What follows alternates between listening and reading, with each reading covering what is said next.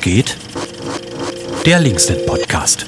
Herzlich willkommen zu einer neuen Folge des äh, Linksnet Podcasts. Ähm, wir mussten heute nochmal switchen ähm, und wahrscheinlich denken äh, Zuhörerinnen und Zuhörer, die das äh, stabil hören, dass Johannes ein Phantom ist. Äh, Johannes ist heute nicht dran, sondern wir sind geswitcht äh, auf Krex, der sich glücklicherweise bereit erklärt hat, heute seine Aufreger der Woche zu präsentieren. Und zwar der letzten Woche. Hallo Krex. Guten Tag. Wie geht's denn und was war letzte Woche so los? Was war der Aufreger? Aktueller Nicht-Aufreger ist, dass ich gerade meine Winterjacke umgehangen habe und also sie heute nicht getragen habe.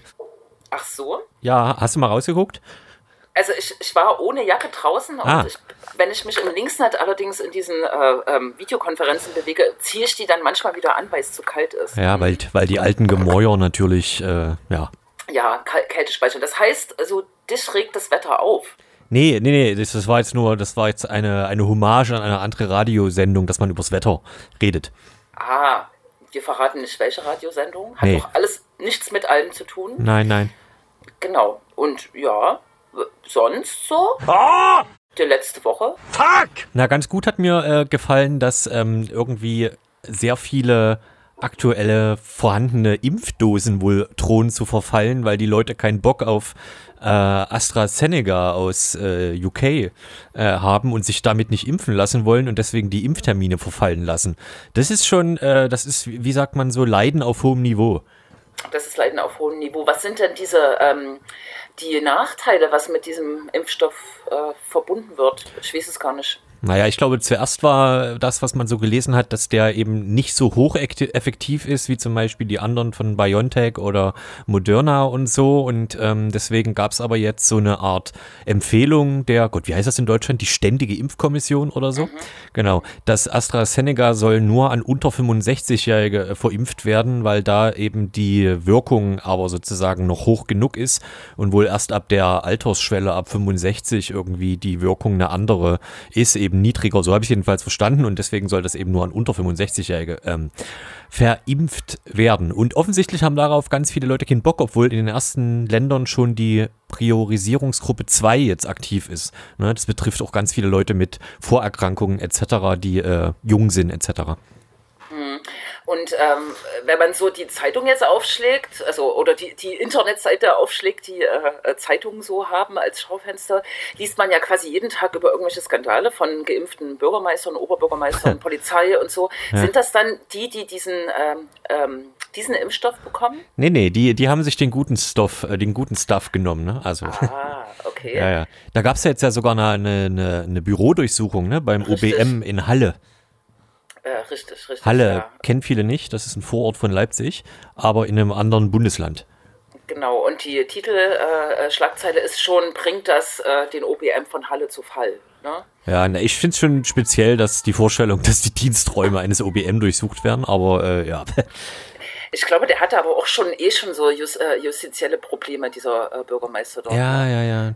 Ja, und Genau. irgendwie hat er dann, äh, der hat halt so ein bisschen vor sich hingelogen, wie es scheint, in Anführungszeichen, dass irgendwie er gesagt hatte, sie hätten einen Zufallsgenerator benutzt, um sozusagen die, äh, ja, die, die Impfdosen zu verlosen, in Anführungszeichen. Aber das haut wohl nicht so ganz hin. Und Informatikerinnen wissen ja, einen Zufallsgenerator gibt's ja gar nicht so richtig, mathematisch gesehen. Naja, alles sehr, sehr lustig.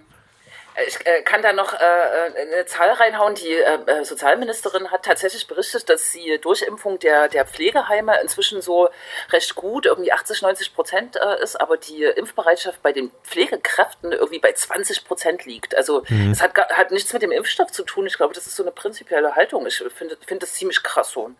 Ja, was mich auch, äh, was mich auch verzückt hatte, war der Fakt, dass irgendwie das erste Pilotprojekt ähm, des Deutschen Roten Kreuzes in Sachsen, was so mobile Impfteams angeht, in der Weltstadt äh, Bannewitz, das ist so eine Autobahnabfahrt bei Dresden, äh, gemacht wurde. Die haben sich irgendwie beworben, nachdem es da irgendwie eine Videokonferenz zu dem äh, Thema gab. Und jetzt steht da in Bannewitz äh, halt irgendwie so eine Art äh, Zelt DRK und eben die Impfdosen werden mit speziellen Kühl-LKW da irgendwie äh, rangebracht. Und wenn sich das sozusagen erfolgreich macht, dann gibt es vermutlich noch mehr mobile Impfteams oder so. Aber ähm, ich glaube, ich habe selten Bannewitz in irgendeinem Zusammenhang bis dahin im Radio gehört.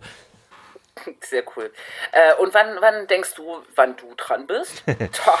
Na, dafür, es gibt ja äh, so ein paar äh, Webseiten mit so Rechnern, da kann man sich das ausrechnen äh, lassen, Bezug nehmend auf die jetzige Impfquote in dem Bundesland und welche Prio-Gruppe man ist, etc. Und ich glaube, bei mir stand da immer sowas zwischen August 2020 und Juni 2021. Aha, aber immerhin, also könntest du im Sommer noch hier glücklicher Geimpfter werden.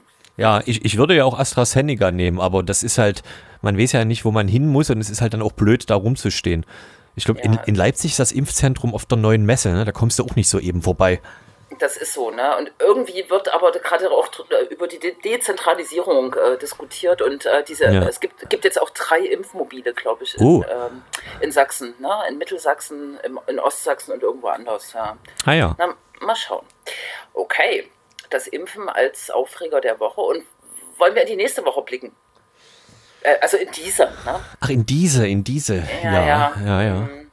Na, es ist, äh, äh, ich weiß nicht, ob, also zum Aufregen kann man ja erst nächste Woche sprechen, so, ne? Weil man muss ja alle Tage wirken lassen, allen Tagen die gleiche Chance geben, dass sie zum Aufreger der Woche werden können. Aber es, äh, ich bin gespannt äh, aufs Wochenende. Da ist Bundesparteitag und es interessiert mich natürlich äh, technisch so ein bisschen, weil das wird ja ein digitaler. Und das ist, glaube ich, auch ein Novum in dieser Partei der sogenannten Die Linke. Mhm. Ich habe in, äh, in dem letzten Podcast über die äh, Stadtratssitzungen erzählt, wie das funktioniert ja. und wie, wie wird es beim Bundesparteitag. Das sind ja nun ein paar mehr Leute als hier im Leipziger Stadtrat. Äh, wie wird das funktionieren? Das sind ein paar mehr Leute. Ich glaube, man rechnet äh, in der Hochzeit, also inklu inklusive Gästen und sowas und Tagungsleitung und was alles so gibt. Und dann gibt es ja noch Delegierte mit beratender Stimme, dann gibt es die Kandidierenden, die wollen ja auch alle in das System rein. Ja, und tatsächlich wird Open Slides benutzt, das ähm, Open Source Tool, was auch schon in anderen Zusammenhängen öfter mal äh, benutzt wurde, um ja so Versammlungen digital abzuhalten, um wählen zu können, um Anträge abzustimmen und auch so ein bisschen Video dabei zu haben. Genau, Open Slides wird dafür benutzt mit einer speziell angepassten Version für den Bundesparteitag von den Leuten von Open Slides hinter der Firma, die das äh, betreut. Ach krass. Aber ähm, weißt du, wie, ähm, also wie die Veranstaltung abläuft? Für Leipzig ist sowas ja auch geplant. Da ist irgendwie ein Hauptdomizil, wo sich Kandidierende vorstellen. Und dann gibt es sozusagen zwei Übertragungsorte. Das ist aber ja eine kleinere Dimension wahrscheinlich. Ja. Äh, weißt du, wie das läuft? Gibt es einen Hauptort? Äh, ja, es, also es gibt in Berlin quasi ein Vorort-Dings, wo quasi so die Hauptbühne aufgebaut wird, in Anführungszeichen. Und da kann man quasi mit Abständen und bis das voll ist, keine Ahnung, wo genau genau das jetzt ist, ehrlich gesagt, ähm, kann man da quasi teilnehmen als äh, Delegierter, Delegierte und der Rest schaltet sich eben über das Internet äh, zu. Genau, aber die Hauptbühne wird quasi in Berlin sein. Hm. Und was, was, was, was machst du in dem Kontext? Äh, also ich mache so ein bisschen sogenannten First-Level-Support. Also wenn irgendwas nicht klappt, landet man vielleicht an meinem Telefon. Ha. Okay, und wie viele Leute gibt es da, die da First Level Support machen? Das ist ja schon ein oh, das sind, Projekt. Ja, das sind, glaube ich, so äh, 10 bis 20 am Telefon und dann so die, äh, so eine Menge vielleicht nochmal an der E-Mail-Adresse und ähm, genau, irgendwie so in dem Rahmen. Und äh, würdest du jetzt sagen, das ist äh, eine Form, die man auch äh, rüber retten sollte, bis alle geimpft sind? Oder äh, ist das äh, tatsächlich eine Ausnahmegeschichte? Tja, also wahrscheinlich ist es eine Ausnahme, weil vermutlich vor allem die meisten Delegierten, die jetzt daran auf diese Art und Weise teilnehmen, sich natürlich schon betrogen fühlen um das Feeling eines Parteitags, ne? Weil ähm, oh.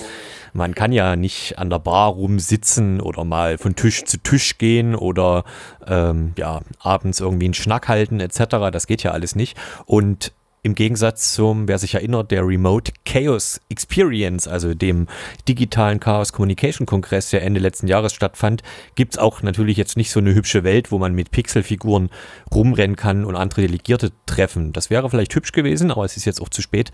Ähm, und vermutlich wird, also wird das den Leuten schon fehlen. Ich vermute, das ist halt, das gehört zu Parteileben nun mal dazu, dass man solche Parteitage hat. Ja, zu, zu jedem Sozialleben, das muss man ja irgendwie zugestehen. Ne?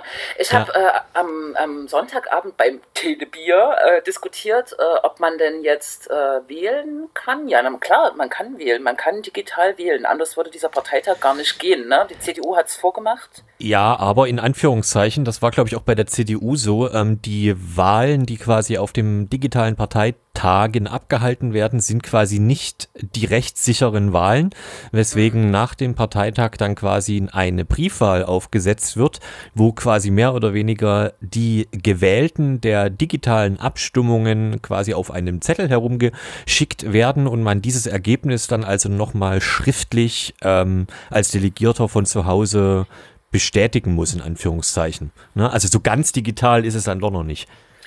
Das heißt aber ganz praktisch, am äh, Samstag oder was äh, werden Susanne Hennig-Welso und Janine Wissler als neue Parteivorsitzende gewählt, sind es aber eigentlich gar nicht, äh, bis die Briefe eintrudeln, oder? Ja, sozusagen. Auch damals Oh. Bei der Wahl von Armin Laschet hätte man äh, sozusagen, wenn man das ganz ernst nimmt, hätte natürlich auch dann noch das gesamte Wahlvolk der CDU, das waren irgendwie 1001 Leute oder so, ähm, hätten dem so gesehen nicht zustimmen ähm, können. Aber da wird vermutlich dann auch die Parteidisziplin eine Rolle spielen, dass das in der Form nicht passiert. Okay.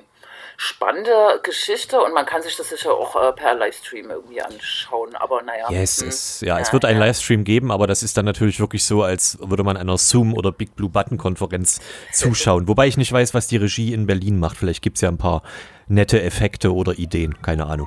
Ja, naja, dann ab Freitag, glaube ich, ne, bis Sonntag Ja, ja, oder ja. irgendwie ähm, Bundesparteitag der Linken einschalten. Ne? So, so ist das, ja.